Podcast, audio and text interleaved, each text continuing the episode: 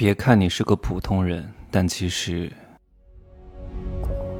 没有事实，没有真相，只有认知，而认知才是无限接近真相背后的真相的唯一路径。Hello，大家好，我是真气学长哈。我是不是以前跟各位说过，我非常喜欢去墓地啊，去殡仪馆，去火葬场，去那儿干嘛呢？各位。我不是说我喜欢神神叨叨的东西哈，你看我天天发的那些图，别人说天哪，这什么玩意儿啊？这图太吓人了，好阴暗呐！哎，去那是静心，各位。有时候特别努力、特别拼的时候，特别勤奋的时候，我都在问自己：这么辛苦做什么呢？你认为所谓的普通的一生，其实是很多人极致的一生，什么意思？我们先来看一看，你所谓的普通的生活是什么样啊？就是父母开明，也没有家暴啊，顺利的完成九年制义务教育，在学校里边呢，也没有人欺负你啊，也没有受过伤，啊，也没有啊受过难。那不像我小时候还食物中毒过，嗯，抢救了三天两夜，然后晚上睡觉喜欢把拉链喊喊一个东西在嘴里，差点掉到气管里去了。小时候还得过肺结核，掉到水里差点淹死了，就是多灾多难。如果你没有遇到这些天灾人祸跟车祸，也没有那些诈骗团伙把你那些钱骗走啊，也没有让你倾家荡产，也没有遇到什么暴力劫匪啊，觊觎你的肉体等等之类的。呵 呵然后呢，也不至于太穷，穷到没有钱去租房子，也没有得过什么大病，各位。然后呢，你又恰好生活在一个比较好的城市，然后会用智能手机，平时没事有些休闲啊，哪怕你下了班儿，看看电视，啊，打打游戏，然后你也没有做过什么特别厉害的事情，一个月也就能拿五六千块钱，然后刚好呢还有一个不错的对象啊，然后孩子也相对来说比较健康，各位。你以为很普通吗？已经很难了。你认为这所谓的普通平淡的生活，这已经是极少部分人的一生啊！你想要过成这样很难的。这就是为什么现在很多人欲求不满。昨天还有个学员问我：“哎呀，我这些有几百万，我要不要去买个房子呀？要不要去换个这个置换个房产啊？要不要去买个什么理财呀？我觉得这个收益太少了呀。” 你看到了吗？宁波有一些拿了四千万放在某些村镇银行取不出来的啊，你为了可能银行的定期也就二点几啊，好一点的国债时间长五年三点几已经很不错了，你不要这么贪心。当你贪心的时候呢，你就好好的听一听我的商业世界罗生门。现在你手上还有一点点现金，还有一点点流动的资产。还有一点点固定资产就已经是人中龙凤了，你还想怎样？你还想再多要个百分之二的收益吗？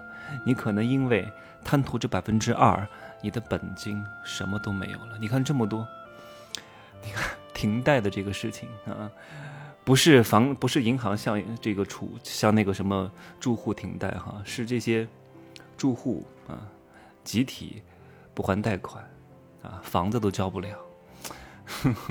所以你能够安全就已经跑赢了很多人。每天有多少人因为意外事故死亡啊？黄泉路上不分老少啊！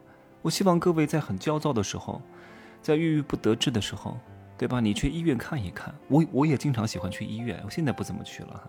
我不会觉得医院是一个很晦气的地方。我经常去癌症病房转的。我说人家才二三十岁就得癌症了，我还能活着就已经万幸了，对吧？可能我这个。这个通过比惨来获得一种慰藉不是很好，但是不是这个道理呢？你去急诊室看一看，送过来的男女老少都有，黄泉路上无老少的，你能够安全就已经很好了。天天有人跟你讲，跳脱舒适圈，跳脱舒适圈，我就我都弄不懂了。我能够在舒适圈赚钱，并且安全、安心过得还可以，就已经很好了。很多人以为跳脱舒适圈。就变得更好？谁说的呀？谁说跳脱舒适圈就一定会变得更好？没有这个逻辑的，这都是造出来的概念的啊！你要努力打鸡血。当然哈，我的这个话呢，你也两面来看，因为你天天听我讲这个，你就会变得很丧。但人调节自己的情绪的能力还是要有的啊！你该拼的时候还是要拼，因为你拼的目的是为了让自己更安全和更安心，让自己活得更加舒适一点。我们千万不能够把目的和手段弄反了。多问问自己，你为什么要来到这个世界上？你真你真的以为你能够创造出什么一番天地吗？你真的以为你能改变这个世界吗？你真的以为你对这个世界多重要吗？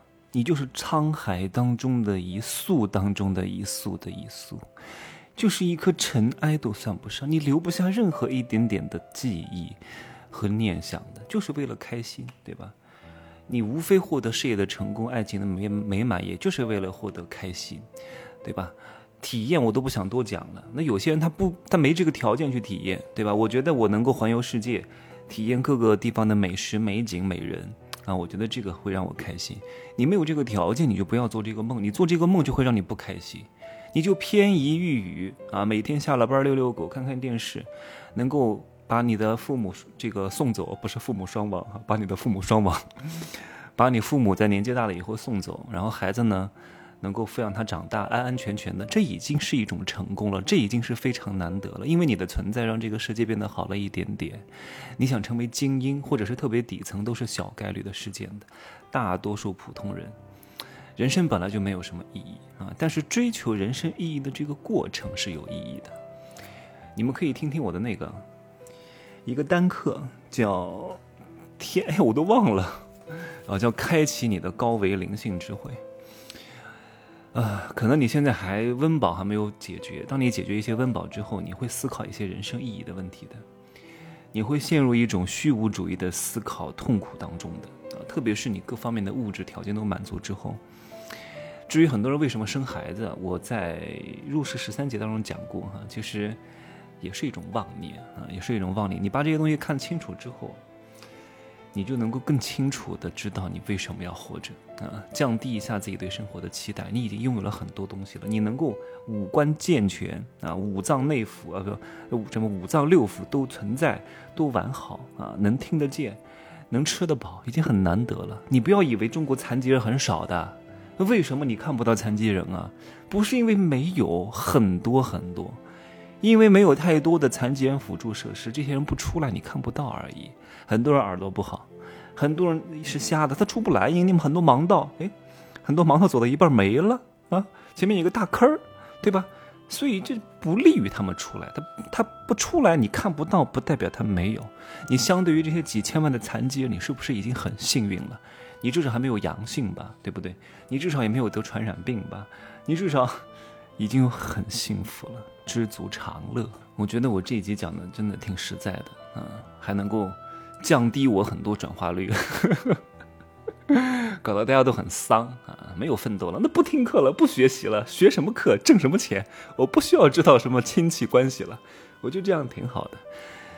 哎呀，我这太实在了。我也只是希望各位呢，在保持原有的心境基础之上，有一丝丝的进取心，希望提高生活质量。啊，该学习的还是要学习的，毕竟人都是渴望变得越来越好的啊！也希望各位可以越飞越高。我也真的建议各位，如果路过医院，可以去急诊室看一看，你看一看人间百态，不然的话，很多东西你是看不到的。我希望你可以看到这个世界的全貌之后，你能够摆正自己的位置，你的心境会好很多，对吧？你也不会那么焦躁了。你也不会对谁要求都这么高了，天天跟你老婆讲，你怎么这个样子？你怎么又这个样子？那你当时为什么要跟他在一起呢？多看看别人的好啊！